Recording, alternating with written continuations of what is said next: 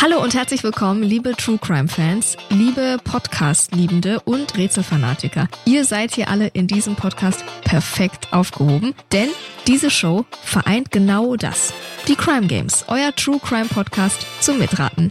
In jeder Folge lösen wir hier zusammen einen kuriosen True Crime Fall, der wirklich so passiert ist. Es ist ein bisschen Ups die Pan-Show des True Crimes hier bei uns. In unserer heutigen Folge geht es um einen Fall, der für mich der bis jetzt, ja, ich glaube, skurrilste ist. Und zwar so skurril, dass er eigentlich fast so einen Oceans-Film verdient hätte mit Brad Pitt und George Clooney. In diesem Fall tauchen wir nämlich ein in die Welt der Kunst und das in doppelter Hinsicht. Steigen wir ein.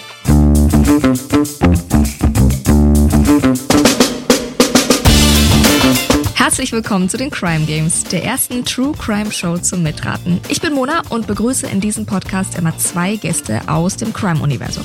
Naja, und euch natürlich, ne? Ja, genau euch. In diesem Podcast wird nämlich nicht nur zugehört, nein, nein, hier wird richtig mitgerätselt. Zusammen mit meinen beiden Gästen versucht ihr nämlich in jeder Folge einen echten Kriminalfall zu lösen. Wie? Naja, mit viel Fantasie, Spürsinn, aber auch Spontanität und Humor und vor allem mit dem ein oder anderen Spiel. Denn mit jeder Spielrunde kommen wir der Lösung des Falls immer ein Stückchen näher. True Crime meets Spielespaß eben. Wir wollen wissen, was passiert ist, aber natürlich auch, was unseren Gästen auf dem Weg dorthin alles so durch den Kopf geht. Und am Ende der Folge erfahrt ihr dann natürlich auch, was wirklich passiert ist. Und damit ihr als Zuhörende immer fleißig miträtseln könnt, haben wir auch eine ganze Menge Hinweise für euch vorbereitet. Also äh, Notizbuch raus, Trenchcoat an und los geht's, würde ich sagen, oder? Life is full of what ifs. Some awesome, like what if AI could fold your laundry? And some, well, less awesome, like what if you have unexpected medical costs? United Healthcare can help get you covered with Health Protector Guard fixed indemnity insurance plans. They supplement your primary plan to help you manage out of pocket costs. No deductibles, no enrollment periods, and especially no more what ifs. Visit uh1.com to find the Health Protector Guard plan for you. Starten wir rein in die neue Folge Crime Games. Heute zusammen mit einem Autor, über den es in der Fachpresse heißt, sein Krimi-Debüt wäre eines der vielversprechendsten seit Jahren. No pressure an dieser Stelle. Oder auch, er habe, was den meisten deutschen Krimi-Autoren fehlt, einen bösen, schwarzen Humor. Auf den freue ich mich sehr in dieser Folge. Herzlich willkommen, Clemens Murat. Danke, schön, dass ich hier sein kann. Sehr, sehr gerne. Und mein zweiter Gast ist ein Multitalent, Fachanwältin für Strafrecht. Sie ist Dozentin und sie ist auch ein Social Media Star mit eigenem YouTube- und TikTok-Kanal mit über 90.000 Followern. Hallöchen, Dr. Arabella Poth. Ja, hallo, vielen Dank. Ich freue mich, dass ich dabei bin. Und ich mich erst, meine Lieben. Wir lernen uns gleich noch ein bisschen besser kennen und tauchen ein bisschen in eure Welt ein. Vorher möchte ich euch was über unseren Fall erzählen, unsere Story-Prämisse. Wir sind in Südfrankreich. Es ist der 13. Juli 1999. Es ist der Vorabend des französischen Nationalfeiertags. Das Museum von Draguignan schließt um 19 Uhr. Die Feierlichkeiten beginnen. Später, so gegen 22 Uhr, die letzten Besucher haben das Museum schon längst verlassen, schlägt dann aber ganz plötzlich der Alarm an. Nur kurze Zeit später parkt Patrick Vialonnet 28 Jahre alt, Techniker für Alarmanlagen, sein Auto, steigt aus und er geht nach Hause und schließt die Tür hinter sich und schreit los. Dann zückt er seine Polaroid-Kamera und hält genau diesen Moment fest. Kapitel 1. Das Polaroid. So, Jetzt gucke ich in eure Gesichter und ihr denkt euch, was will die Mona da von uns? ihr fragt euch, was ist los? Was ist passiert? Wieso schreit dieser Typ? Und was hat er da zur Hölle fotografiert? Und genau das frage ich natürlich jetzt euch. Die Frage werdet ihr mir gleich beantworten können, denn ihr bekommt jetzt von mir dieses Polaroid eingeblendet, was da aufgenommen wurde in dieser absurden Situation. Und dann könnt ihr mir vielleicht mal ganz genau beschreiben, was ihr darauf seht. Arabella, möchtest du anfangen? Was siehst du denn auf diesem Foto? Ja, also das ist tatsächlich schwer zu erkennen. Das ist mhm. so ja ein etwas verschwommenes Bild. Ich würde sagen, man sieht da ein äh, Zimmer im Hintergrund, eine mhm. Tapete eher älteren Datums, würde ich sagen. Dann so einen Holzschrank, wo so ein paar CDs sich drauf befinden. Dahinter ein ja wahrscheinlich irgendwie alter Fernseher oder sowas. Mhm. Dann haben wir im Vordergrund einen jungen Mann, blonde Haare wahrscheinlich gefärbt, weil der Bart und der Haaransatz deutlich äh, dunkler ist. Das Ja, kenne ich gut. von mir, wenn ich mal wieder zum Friseur muss. Der sieht relativ fröhlich aus, würde Mhm. ich sagen. Ja, würde ich auch sagen. fast am Lachen. Dann ist da noch was im Hintergrund, was aussieht, also wie Kunst. Ich weiß nicht, ob das ein Gemälde sein soll. Das ist ja irgendwie so vielleicht aus, aus dem Bereich Barock, Renaissance oder so. Ich bin jetzt kein Kunstspezialist, aber es ist irgendwie so eine altertümliche Figur drauf zu sehen. Ansonsten Mhm. ist es in weiten Teilen schwarz. Und dann ist da noch irgendwas im Vordergrund zu sehen, wo ich finde, das sieht aus wie so ein Polaroid, was da entweder auf einem Tisch liegt oder aus, Ja, aus so einem sein, ne? Fotoapparat kommt oder Mhm. so. Ja, so ein Polaroid, das noch nicht ganz fertig ist, ne? Das noch Genau. so leicht verblasst, weil diese Farben erst noch nachwirken. Ich finde das sehr gut. Clemens, hast du was zu ergänzen oder findest du gut so? Gut so, ich denke mir, das Bild da hinten, das sieht aus wie ein Rembrandt. Bin jetzt zwar kein Kunstexperte, aber erinnert mich so ein bisschen an den Mann im Goldhelm. Und sicherlich ein wertvolles Bild, offenbar wurde das entwendet. Im Vordergrund sieht man so eine schwarz-weiße Reißverschlussstruktur. Könnte eine Ja, Tastatur sein, eines Klaviers, weiß ich nicht. Und der Typ, der sieht ziemlich stoned aus. Der hat, glaube ich, auch nicht so richtig viel an. Man sieht zumindest den Ansatz seines nackten Schlüsselbeins. Ja. Gute Laune, verschwommen, sieht aus wie jemand, der etwas zu feiern hat. Äh, ja, Sehr vermute ich gut. diesen Kunst drauf. Das liegt dann auf der Hand. Tolle Beobachtungsgabe. Und Clemens, ich habe hier ein tolles Tool. Und das Okay. ist meine 100-Punkte-Antwort, die du hier zum ersten Mal bekommst. Es ist tatsächlich so, da steht ein Rembrandt. Da steht ein Rembrandt. Und der ist natürlich auch einiges wert. Was schätzt du so, Clemens, wo du doch jetzt schon einen Lauf hast? Naja, wenn man den Kunstmarkt so beachtet, dann kann man ja locker nochmal drei, vier, fünf Nullen hinten ranhängen. Ich muss ganz ehrlich sagen, das ist wie mit der Staatsverschuldung. Da habe ich so ein bisschen Überblick verloren. drei, vier Millionen. Auch das, also äh, das ist deine zweite, guck mal. Zum Zeitpunkt des Diebstahls ist das äh, drei bis vier Millionen Euro wert. Tatsächlich, okay. Weißt du jetzt auch noch den Titel dieses Gemäldes? Also dann hast du mich, dann hast du jetzt schon alles gewonnen. Mann mit Fischplatte oder so, weil dieser Mann offenbar Stimmt. aus dem gehobenen Bürgertum, er trägt Halskrause und ein Wams, hat eine Platte in der Hand, einen Teller, kann man nicht genau erkennen, was da drauf ist, sieht aber aus wie die Sardinen, die ich ja bei meinem Griechen immer esse. Ja, tatsächlich. Sieht ein bisschen so aus, es ist aber das Kind mit Seifenblasen von 1630. Oha, okay. mhm. Na gut, also du bist noch menschlich, Clemens. Wenn du das jetzt Ja. noch gewusst hättest, hätte ich gedacht, da sitzt doch ein Avatar. So, jetzt ist natürlich die Frage, wer ist der Mann auf dem Foto, oder? Wer mag das sein? Na, da gibt es ja nur zwei Möglichkeiten. Entweder der Täter, der das Ding da rausgeholt hat, oder ein Hehler, der das Bild verkauft. Wobei, wenn ich mir die Kamera anschaue, in der er da sitzt mit seiner Tapete und diesen CDs da hinten, sieht das nicht aus wie das Lager eines Hehlers, sondern eher wie das Wohnzimmer eines Menschen in sozial schwierigen Verhältnissen. Also ich tippe auf den Täter hier. Ja, Arabella, gehst du mit? Da würde ich mitgehen, auf jeden Fall. Es ist unser Patrick Vialone, 28 Jahre alt, der ist da zu sehen, der ja, wie ich euch eingangs erzählt habe, Techniker für Alarmanlagen ist, sein Auto parkt und eben nach, zu sich nach Hause geht, offensichtlich in sein Zimmer und da eben ihm dieser Schrei erfährt und eben dieses Polaroid macht, von dem wir hier die ganze Zeit sprechen. Er hat das Gemälde aus dem Museum gestohlen, ganz recht. Und das ist jetzt unsere Ausgangssituation. Jetzt ist natürlich die Frage noch, was war Patricks Motiv? Ja, wahrscheinlich wollte er es verkaufen. Sehr naheliegend natürlich. Was sagt da der Herr Autor dazu? Der braucht ja immer ein bisschen Drama und Spannungsaufbau in der Geschichte. Natürlich will er es verkaufen, aber man kann natürlich mutmaßen, So. äh, dass seine Freundin sich bei dem letzten Museumsbesuch in das Bild verliebt hat. Ist aber so ein bisschen weit hergeholt. Also er wird es sicherlich nicht zum Spaß gestohlen haben. Dafür ist die Strafe dann doch zu hoch, die ihn ereilen würde, wenn er erwischt werden sollte von uns oder anderen. Klar, er will das verkaufen, logisch. Gut. Bei dem naheliegenden Grund. Mal gucken. Das ist ja erstmal eure Vermutung über das Warum, ob ihr da recht habt. Da sprechen wir gleich noch.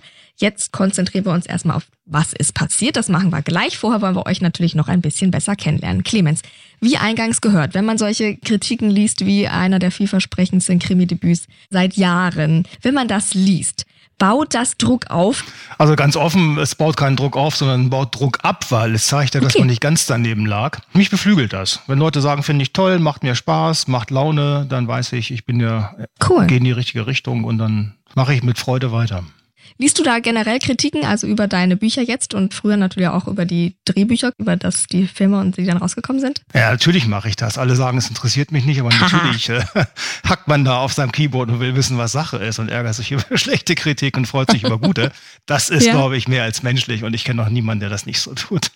Arabella, bei dir ist es ja ähnlich. Viel Erfolg, gerade auch auf Social Media. Jetzt wissen wir ja, Social Media ist nicht immer der netteste Ort oder das netteste Umfeld. Liest du da Kommentare über dich? Gerade ja auch immer, muss man ja sagen, wenn man sich da als Frau ja auch exponiert. Ja, aber eigentlich ist das Umfeld bei mir ganz nett. Ich weiß nicht, ob die Leute sich alle nicht trauen, weil ich Anwältin bin, dass sie da irgendwie Sorge haben.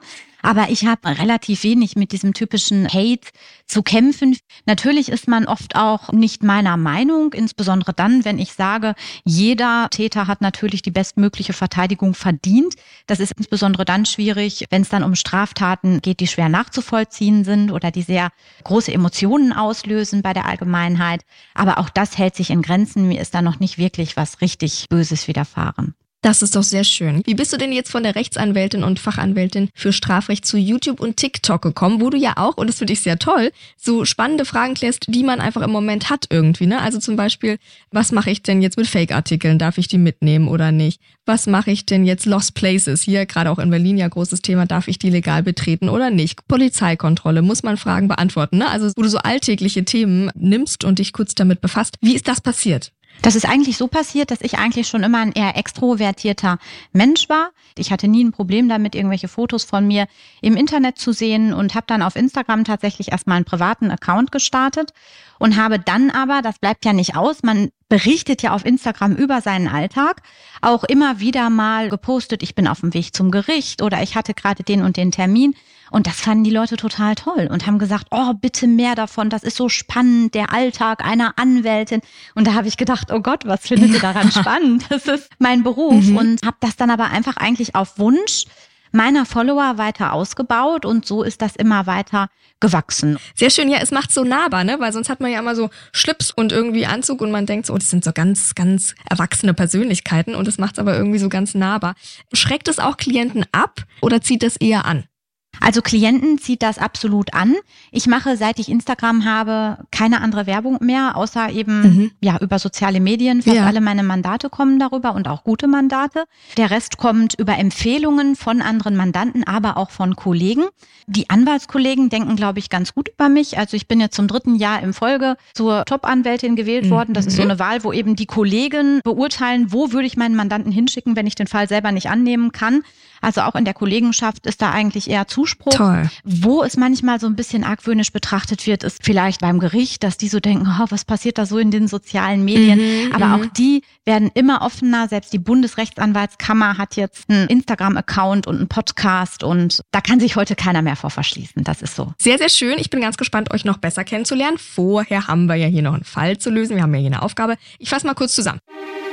Wir sind in Südfrankreich, 13. Juli 99. Es ist der Vorabend des französischen Nationalfeiertags. Das Museum von Draguin schließt um 19 Uhr und die Feierlichkeiten beginnen. Später, so gegen 22 Uhr, die letzten Besucher sind schon lang weg, schlägt dann also der Alarm an und kurze Zeit später parkt unser Patrick, 28, Techniker für Alarmanlagen, sein Auto, steigt aus, geht nach Hause, schließt die Tür und schreit erstmal, wie wir wissen, ein Freudenschrei. Er packt also seine Polaroid-Kamera aus und hält den Moment fest. Auf dem Bild zu sehen er selber und er hat eben das Gemälde aus dem Museum gestohlen. Kind mit Seifenblasen heißt es von Rembrandt circa drei bis vier Millionen Euro wert. Okay? Kapitel 2. Der Raub.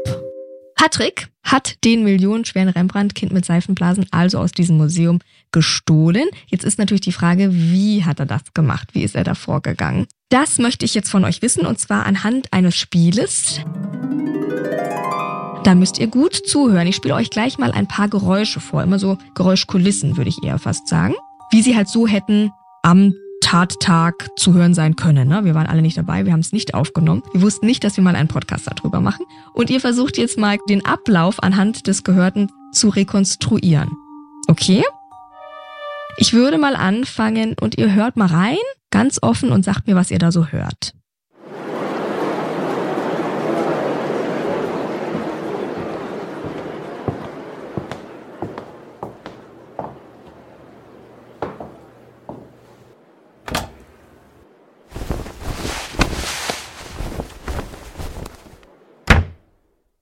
Na, reicht das schon? Arabella. Ja, schwierig, schwierig. Ja, ich, ich habe jetzt tatsächlich überlegt, was das für ein Rauschen war. Also man hat ja Schritte gehört, klar. Das Mhm. heißt, jemand hat einen Raum betreten und dann auch wieder verlassen. Und dann hat man so dieses Rauschen gehört, was ich jetzt Mhm. irgendwie aber so gar nicht einordnen kann, muss ich zugeben. Ich habe das erst für ein Raunen von Stimmen gehalten.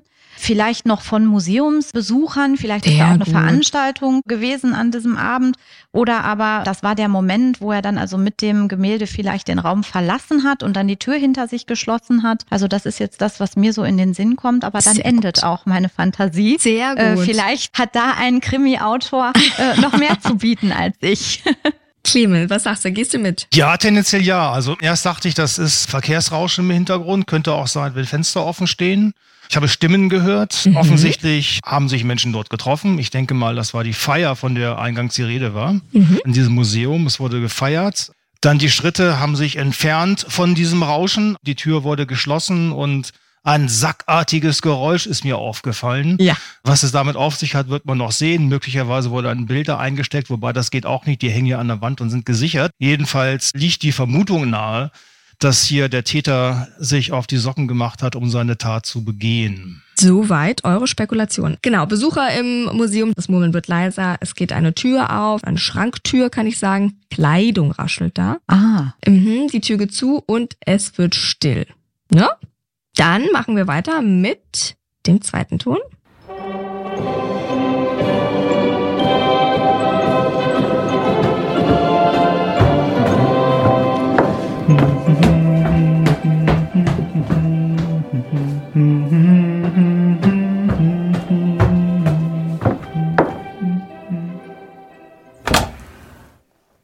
Was habt ihr da gehört? Ja, da geht der Täter, der Patrick hier, der sich offensichtlich umgezogen hat, wenn das denn ein Schrank gewesen ist. Vermutlich zieht er sich an, um sich zu tarnen. Ich nehme mal an, Mhm. eine Uniform eines Angestellten oder eines Technikers, der da möglicherweise was zu tun Mhm. hat. Jedenfalls gibt er sich den Anschein eines Menschen, der dort beruflich unterwegs ist, an diesem Abend in diesem Museum.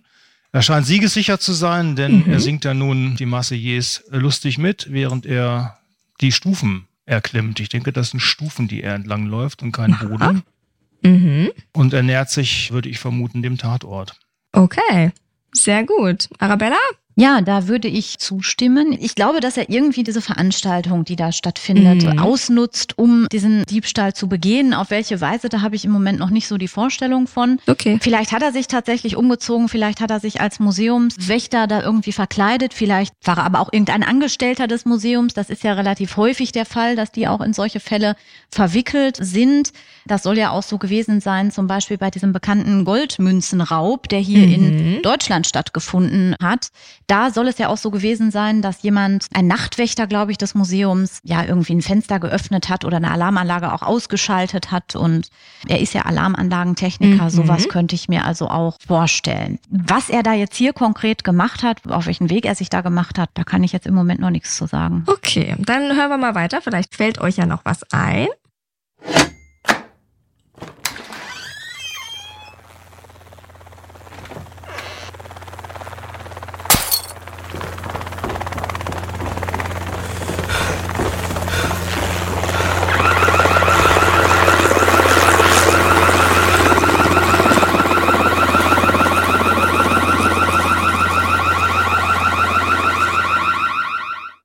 Ist jetzt Ja. schon viel Action, ne? Da, Da ist jetzt viel Action, ja. Clemens schmunzelt und denkt, das ist doch ein Drehbuch, das sich hier von alleine schreibt. Was hast du gehört?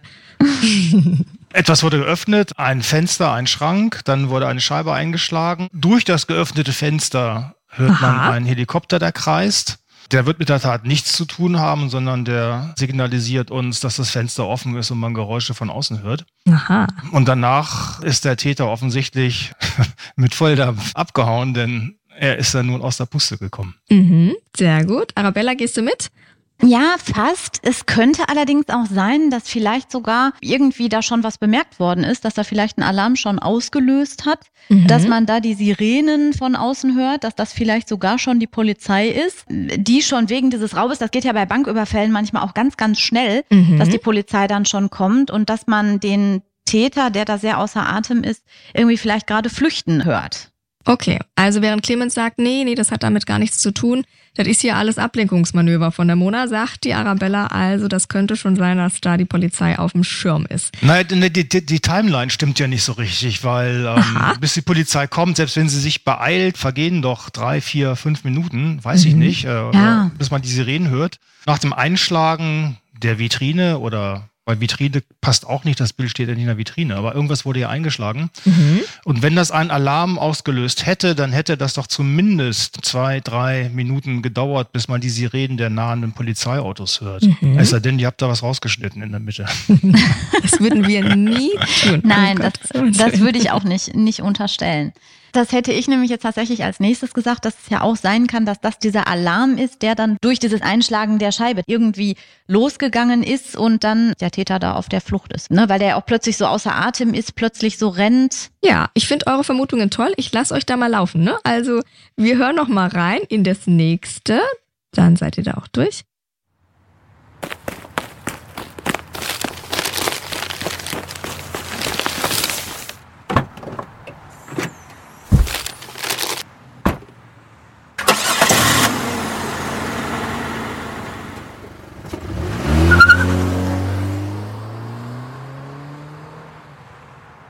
So. Das kriegt er hin, oder? Was ist da passiert, Clemens? Da nickt er. Jawohl, das weiß ich.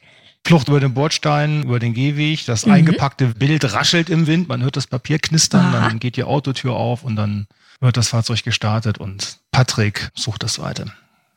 Da nickt Arabella fleißig. Genau, das würde ich genauso sehen. Ja. Gut. Also, wo sagt ihr, sind wir? Was hat da geknarzt am Anfang? Wir haben gesagt, Schrank. Warum Schrank? Ja, das ist mir noch ein bisschen rätselhaft, muss ich sagen. Große Frage. Deswegen frage ich ja. euch, das habe ich mir schon gedacht, dass ihr da noch nicht dahinter gekommen seid. Der muss sich irgendwie umgezogen haben, mhm. meiner Meinung nach. Vielleicht in diesem Schrank, vielleicht hat er da was rausgeholt. Vielleicht hat er im Museum gearbeitet, hat das Bild geklaut und ist dann als Normalo wieder auf die Straße gelaufen.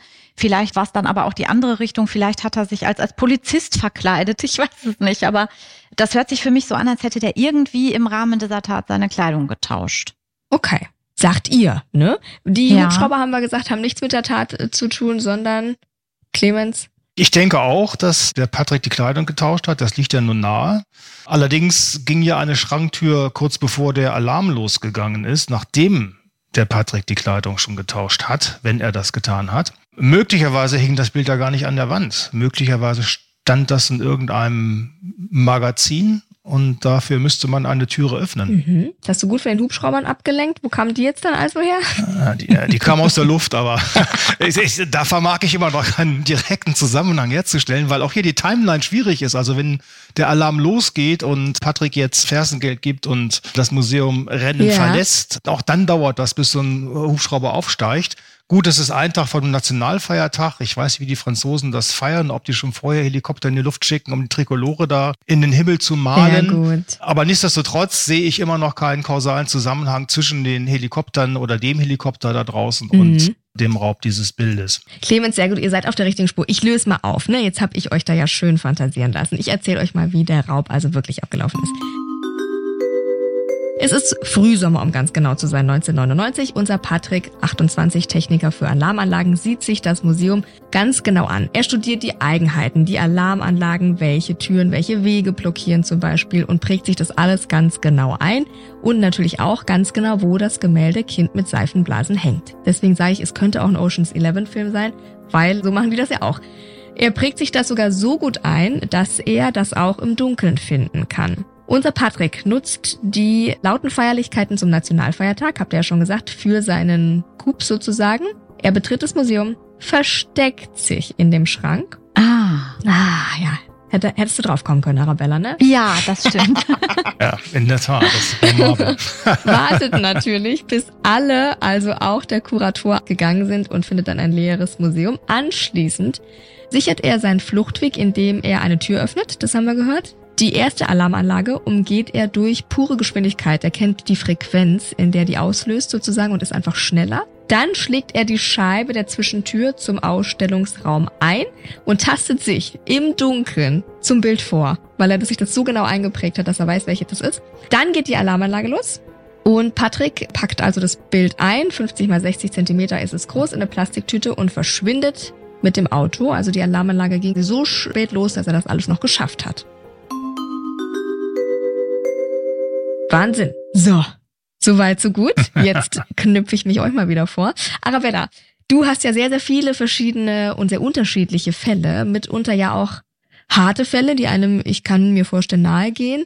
Wie Schaltest du das ab? Hast du eine professionelle Arabella und eine private Arabella? Tatsächlich ja. Und ich glaube, das muss man einfach können oder man kann das nicht. Ich glaube, da hat jeder so seine ganz persönliche Schmerzgrenze. Es gibt bei mir zum Beispiel Dinge, die ich nicht könnte. Was ich nicht könnte, wäre als Arzt jemandem eine ganz, ganz schlimme Diagnose mitteilen oder irgendwie mhm. auf einer Kinderkrebsstation arbeiten. Das wäre was, das könnte ich nicht, das mhm. würde ich nicht verpacken, das würde ich mit ins Bett nehmen und hätte Albträume davon. Mhm. Im Gegensatz dazu kann ich allerdings Ermittlungsakten lesen, wo Menschen zerstückelt werden ohne irgendein Problem. Vielleicht mhm. hat man da dann doch noch mal so eine andere Distanz. Also mhm. ich lese die Ermittlungsakten wirklich gerne. Ich lese aber auch sehr gerne Krimis und werde auch definitiv den Krimi von Clemens mir mal zu Gemüte führen. Oh, sehr gut. Ich lese auch sehr gerne meine Ermittlungsakten abends auf dem Sofa wie ein Krimi und kann danach auch schlafen ohne Ach, Probleme. Ich glaube, das liegt einfach daran, dass da jeder so seine persönliche Grenze hat. Okay, verstehe. Jetzt hast du aber auch ein paar skurrile Verfahren. Äh, Mumienbankräuber habe ich gelesen, SEK-Einsatz bei Rappern. Was war der skurrilste Fall, an den du dich erinnerst? Darfst du uns da teilhaben lassen? Ich kann natürlich nicht sagen, was meine Verschwiegenheitspflicht verletzen würde. Mhm. Und ich muss aber auch ganz offen sagen, dass ich gar nicht so richtig weiß, was der skurrilste Fall ist. Also natürlich, das mit dem Mumienbankräuber, das war natürlich insofern skurril, weil einfach die Verkleidung sehr auffällig war weil mein Mandant da eben einmal, ja, sag ich mal, so Mullbinden sich ins mhm. Gesicht gemacht hat, das zweite Mal dann so mit Pflastern beklebt. Das war natürlich skurril, keine Frage. Er hat gedacht, so fällt er niemals auf in der Bank. Also, wer soll da gucken? Was er sich dabei möglicherweise gedacht oder nicht gedacht hat, das fällt dann tatsächlich unter den Punkt der Verschwiegenheitspflicht. Dazu natürlich. kann ich keine Auskunft geben. Schade eigentlich. ja, wirklich, oder Clemens? Ich das, bin auch schade. Ja. Mal als Buch hinten genau, könnt ihr die mal genau. austauschen und dann erscheint vielleicht ein neues Buch, Clemens, ganz überraschend. Die ja. Mumienbankräuber. Clemens, ist das schon irre genug oder wie schreibst du Geschichten? Vielleicht erstmal, in welchem Zustand schreibst du Geschichten? Ist das, wie man sich das romantisiert vorstellt, entweder in so einem Coworking Space irgendwo hipster Berlin mit so einem Laptop oder ist das bei Kerzenschein und einem Glas Rotwein zu Hause? In welchem Zustand musst du sein, vielleicht auch mental, dass du dich auf sowas einlassen kannst? Ich brauche mein Büro, in dem ich hier sitze. Ich kann nirgendwo anders schreiben, das ist ein bisschen fatal. Meine Frau, die auch Autorin ist, die schreibt im Zug, im ICE auf der Reise von links nach rechts. Ich bewundere das, ich kann das nicht. Mhm. Im Café äh, wäre es mal vollkommen ausgeschlossen zu arbeiten, wie das die Künstler in den 20er Jahren in Paris ja. zu tun pflegten. Ich würde immer links und rechts gucken, was passiert, wer kommt, wer geht. Das geht überhaupt gar nicht. Ich brauche da wirklich meine Ruhe in meinen vier Wänden. Die mache ich manchmal laut, die Ruhe. Ich höre oft extrem laute Musik, meistens Techno oder nee. solche Sachen mit äh, Wumms, ja. Es läuft auch meistens ein Soundtrack zu den Szenen, die ah. ich schreibe weil ich denke, dass Schreiben auch Rhythmus ist. Es hat viel mit Rhythmus zu tun, um auch die Eleganz hinzukriegen, um, um den Fluss hinzukriegen. Und Rhythmus ist Musik und Schreiben oder Lesen auch ist dann ein Stück weit wie Musik. Und deswegen läuft bei mir meistens auch im Hintergrund Musik. Manchmal sehr laut, dann stehe ich auf und renne hier rum. Schön. Und dann im Takt zu Techno tippst du in deine Naja, also das äh, wäre jetzt übertrieben. Es, äh, aber wenn es gut läuft, ja. Schlimm sind natürlich die Zeiten, wo mir nichts einfällt. Da laufen dann Eddie Wände rauf und runter. Da hilft dann auch das Techno-Zeugs nicht mehr. Wir kommen zurück zu unserem Fall. Kapitel 3. Die Bürde. Der Raub des Gemäldes ist tagelang in den Schlagzeilen, ist ja ganz klar. Patrick macht sich auf alles gefasst. Er denkt also, am nächsten Tag klingelt die Polizei und er wird festgenommen. Passiert aber nicht. Und auch nicht am übernächsten und auch nicht am überübernächsten. Es geschieht gar nichts. Patrick versteckt das Bild unter sein Bett. Er lernt eine Frau kennen, heiratet, dann versteckt er das Bild in einer Kommode und es bleibt weiterhin unentdeckt. Und doch hängt das Bild seit 2014 wieder an seinem Platz, wo es herkommt. Jetzt die Frage, was ist da passiert? Warum? Und das machen wir auch wieder mit einem Spiel, und zwar mit einer Schnellraterunde. Hier geht es wirklich Schlag auf Schlag. Ich lese euch die Frage vor. Ihr improvisiert jeweils eine Antwort und direkt im Anschluss von jeder Antwort kläre ich auf, ob ihr recht habt oder nicht. Also Frage eins: Wegen des Gemäldes zieht unser Patrick dreimal um. Welche drei Gründe fallen euch ein? Arabella, warum zieht er dreimal um? Angst vor Entdeckung. Zweitens, vielleicht will, er einen besseren Platz für das Gemälde finden, um das irgendwie besser verstecken zu können. Drittens, vielleicht versucht er aber auch irgendwie Abnehmer für dieses Bild zu finden und Kontakte aufzubauen, weil das ja auch gar nicht so einfach ist. Finde ich gut. Clemens, was sagst du? Fällt dir noch was ein? Angst. Täter werden immer paranoid. Wenn der Ermittlungsdruck steigt, dann steigt auch die Panik und auch irrationale Angst. Die Frage ist, wohin ist er umgezogen? Ins Ausland oder ist er Mhm. innerhalb des Arrondissements umgezogen? Mhm. Das wäre auch nochmal interessant zu erfahren. Generell Angst, Panik. Ja, damit habt ihr auf jeden Fall recht. Er hat Angst. Im ersten Haus wurde eingebrochen und er hat Angst, dass das auch bei ihm passiert und die dann das Bild einfach mitnehmen. Das, der zweite Grund ist schon skurriler. Das zweite Haus ist termitenverseucht. Und dann will er also da auch sein Gemälde in Sicherheit bringen und er scheint irgendwie ein glückliches Händchen für komische Wohnungen zu haben, weil das dritte Haus ist so feucht, dass sogar die Nägel rosten. Und auch dann muss unser armer Patrick samt seines Gemäldes immer umziehen. Ich glaube, so schlimm hätte er sich das nicht vorgestellt. Zweite Frage. Patrick verrät seiner Frau ja nicht, dass das Bild gestohlen ist. Welche Geschichte tischt er ihr dann stattdessen auf? Was sagt er ihr, wo das Bild her ist und was das für ein Bild ist? Clemens, da musst du anfangen. Ja. da ist zu viel Fantasie. er hat es auf dem Flohmarkt gekauft. Schick, kostet 20 Euro, hat er in die Wohnung gestellt und sich aufgehängt. Lässt sich sehen. Finde ich gut. Arabella, willst du die Geschichte kaufen, wenn du mal zu einem Typen kommst und der sagt, das ist hier? Ich würde die vor allem als Strafverteidigerin kaufen. Das nehme ich als Anregung für die nächste Verteidigungsstrategie, wenn ein Kunsträuber zu mir kommt.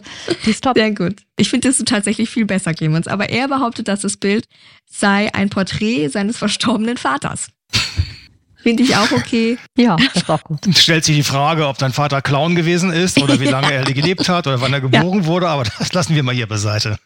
Dann hast du es schon angeschnitten, Clemens. Eines Tages hat unser Patrick natürlich irgendwann Panik. Paranoid hast du es genannt. Er hat tatsächlich Angstzustände. Und deswegen vertraut er sich einer Person an. Wem erzählt er von diesem Bild? Und was geschieht denn dann? Wir stellen uns vor, wir wären vielleicht diese Person. Wer sind wir und was geschieht dann? Was würdet ihr machen, Clemens? Ja, vermutlich nicht seine Frau. Es ist immer schlecht, Ja. sich seiner Frau gegenüber zu öffnen. Der beste Freund kommt natürlich hier als erstes ins Visier. Gut. Eine alte Männerfreundschaft. Oder er kennt jemanden aus dem Milieu, wo er das Gefühl hat, der verrät ihn nicht und Mhm. er könnte ihm weiterhelfen, zumal ja noch die Frage im Raum steht, warum hat er das Bild gestohlen, wenn er es nicht verkaufen möchte? Wenn er es verkaufen möchte, muss er ja Kontakte haben zu geeigneten Zwischenhändlern oder Abnehmern dieses Bildes. Das ist eine Sache, die immer noch schleierhaft ist. Ja, Arabella, du denkst schon nach. Bist du Ja. auf eine Lösung gekommen? Ich rätsel genauso wie Clemens an dem Motiv. Mhm. Ich denke ja nach wie vor, wahrscheinlich wollte er es irgendwie verkaufen. Ich habe jetzt aber noch nichts davon gehört, dass er da irgendwelche Anstalten unternommen hätte. Ja. Also da war noch nichts von zu hören.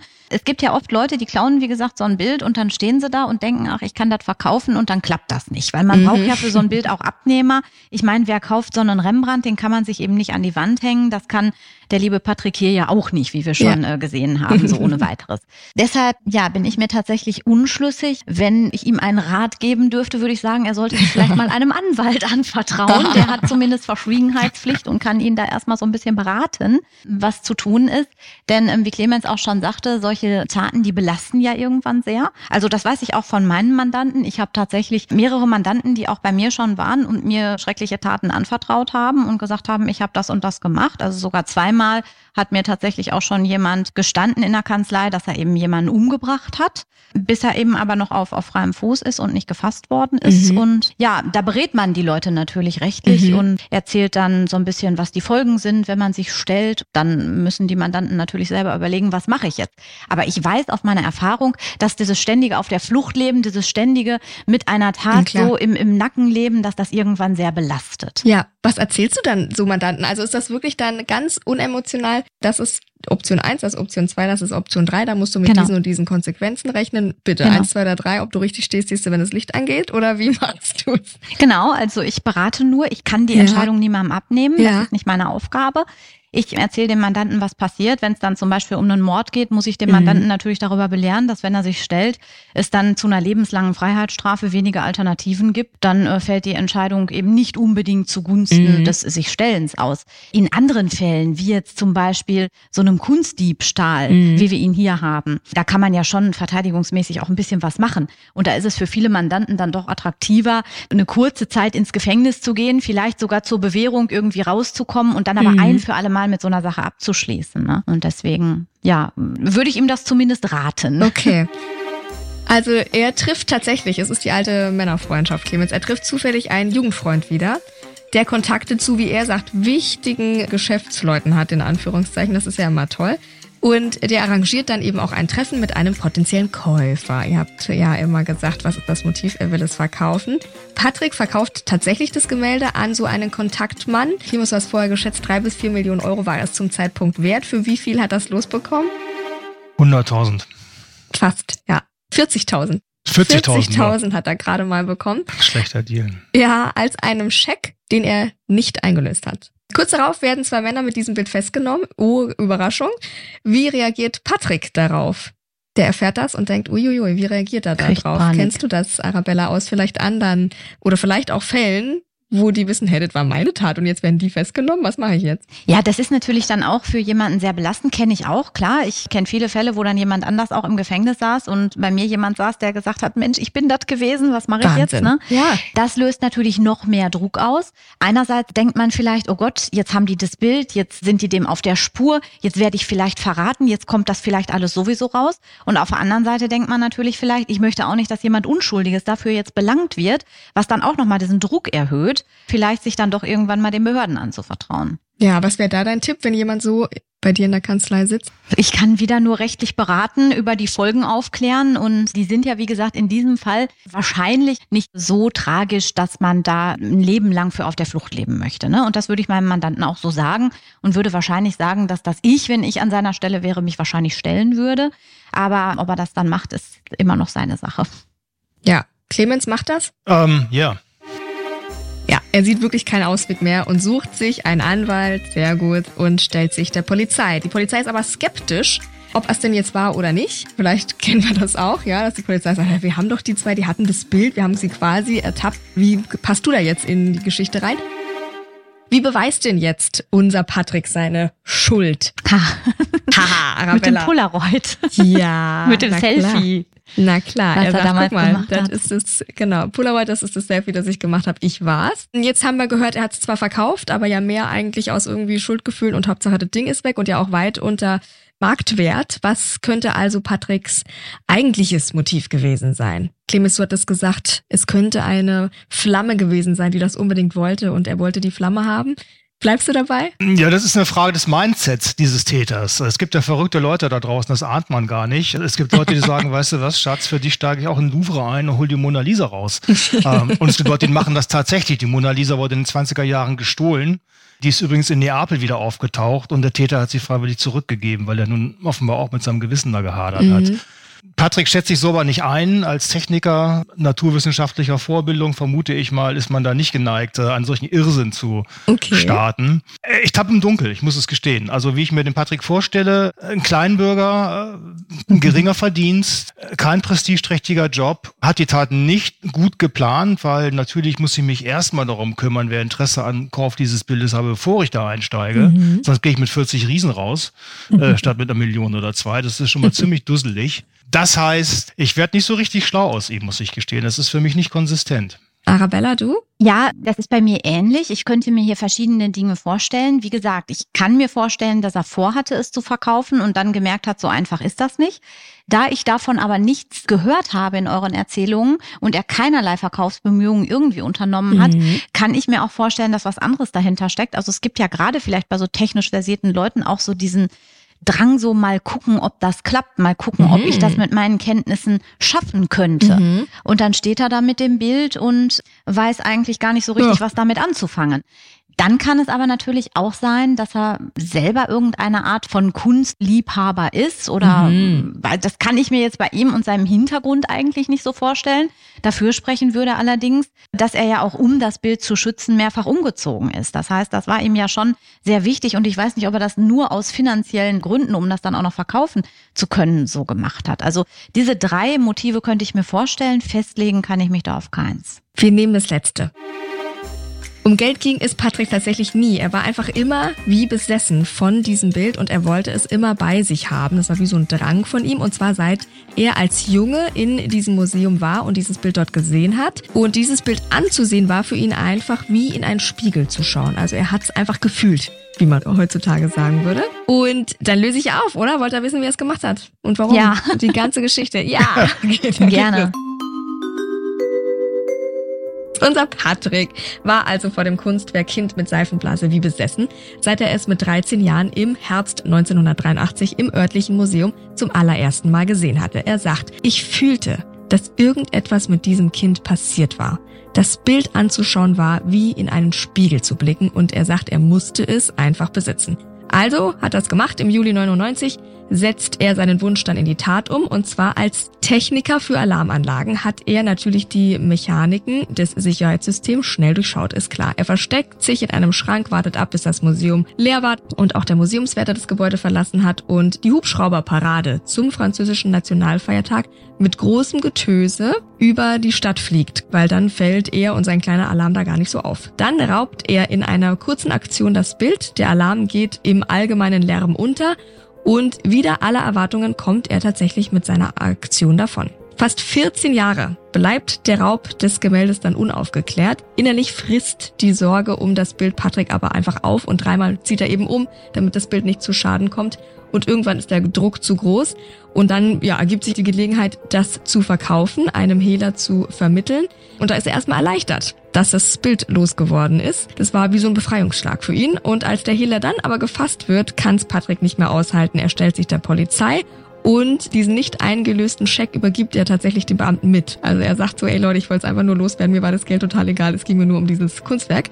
Dann wird er nach Hause geschickt erstmal, denn der Diebstahl ist tatsächlich verjährt. Ja, also er hat den perfekten Zeitpunkt sich ausgedacht. Heute lebt Patrick mit seiner Frau in den Wäldern und träumt davon, als Museumswärter zu arbeiten. Also es lässt sich nicht so ganz durch. Und über das Bild sagt er, es hinterlässt eine Lehre in allem. Ich bin von einer Last befreit, aber diese mächtige Präsenz, die größer war als die eines Autos, größer als die eines Haus, die ist verschwunden. Er hat etwas Wertvolles verloren. Und er hat 15 Jahre seines Lebens damit ja verloren, weil er es ja nach dem Raub 14 Jahre noch behalten hat und dann hat er jetzt alles verloren. Also er scheint wirklich fanatisch mit diesem Bild umgegangen zu sein. Jetzt natürlich an die Frau Anwältin die Frage, jetzt ist das verjährt. Was wäre die eigentliche Strafe gewesen? Was hättest du gedacht, wenn das nicht verjährt wäre? Wie wäre das ausgegangen? Also ich glaube, dass es in diesem Fall möglicherweise man hier von einem minderschweren äh, Fall aus, also ich muss ja jetzt nach deutschem Recht natürlich vorgehen, vom französischen Recht, da kann ich nichts zu sagen. Ich glaube, dass man hier in jedem Fall gesagt hätte, das ist also eine Tat wirklich am untersten Rand der Kriminalität aufgrund mhm. des persönlichen Motives. Es ist natürlich ein Einbruch in ein Museum. Man stiehlt da ein Gemälde von einem großen Wert. Man hat, deshalb muss ich das mit dem untersten Rand der Kriminalität doch nochmal revidieren. Das Gemälde hat einen sehr, sehr großen Wert. Es hat eine große Bedeutung für die Allgemeinheit. Das mhm. ist auch immer ganz wichtig bei der Strafzumessung. Ah, ja. Mhm. Ich glaube aber trotzdem, dass man hier aufgrund der Geschichte und aufgrund des Zeitablaufs. Das sind zwei wichtige Dinge, die hier mit reinspielen. Wirklich eine Strafe am untersten Rand hätte aushandeln können, möglicherweise sogar eine Bewährungsstrafe oder eine geringe Freiheitsstrafe, die dann irgendwie im offenen Vollzug hätte verbüßt werden können. Denn okay. er hat sich ja freiwillig gemeldet, ohne Not, obwohl andere praktisch mit diesem Bild erwischt worden mhm. sind. Er hätte eigentlich noch gute Chancen gehabt, aus dieser Nummer rauszukommen wahrscheinlich. Er hat gesagt, ich habe das gemacht, dann hat man ihm das ja eigentlich gar nicht geglaubt. Dann hat er gesagt, Moment mal, ich kann das aber beweisen. Also hat richtig daran mitgearbeitet an seiner eigenen Überführung. Dazu ist man überhaupt nicht verpflichtet nach unserem mhm. Rechtssystem. Und das hätte man ihm sehr, sehr hoch angerechnet. Und es gibt ja immer mal Fälle, wo man wirklich als Verteidiger dann auch mal so einen richtigen Coup landen kann. Und ich glaube, in diesem Fall wäre einem guten Verteidiger genau das auch gelungen, äh, da wirklich eine sehr geringe Strafe auszuhandeln. Ist das auch ja. so ein bisschen die Challenge als Anwältin und Anwalt, dass man so sagt, mm, ich box den da raus. Das ist so ein kleines Prestige. Für mich persönlich absolut. Ich liebe diesen sportlichen Wettkampf äh, vor mhm. Gericht. Ich sehe das tatsächlich auch so. Das habe ich schon mal in einem einen oder anderen Interview gesagt. Und dann bin ich dafür auch schon mal so ein bisschen angegangen worden, weil es da ja schon natürlich auch oft um wichtige Fälle geht, um Schicksale auch. Aber mhm. das muss man eben ausblenden, um in diesem Beruf auch gut sein ja. zu können. Und das ist eine Challenge, ganz klar.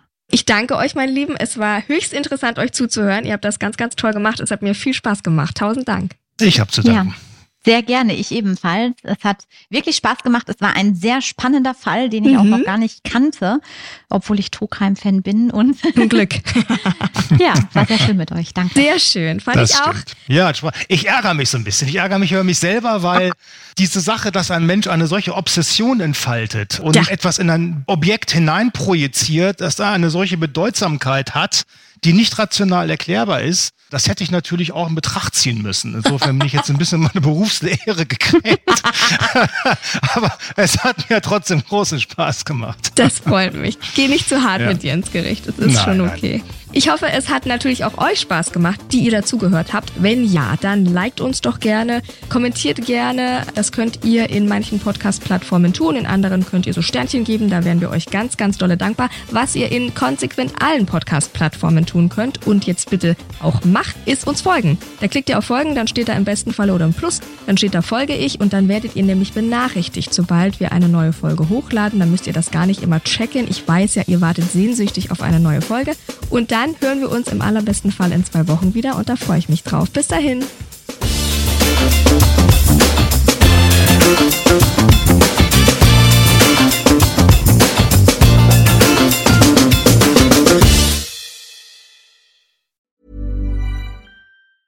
Hey, it's Paige DeSorbo from Giggly Squad. High quality fashion without the price tag. Say hello to Quince. I'm snagging high-end essentials like cozy cashmere sweaters, sleek leather jackets, fine jewelry, and so much more. With Quince being 50 to 80% less than similar brands. And they partner with factories that prioritize safe, ethical, and responsible manufacturing. I love that. Luxury quality within reach. Go to quince.com slash style to get free shipping and 365 day returns on your next order. Quince.com slash style.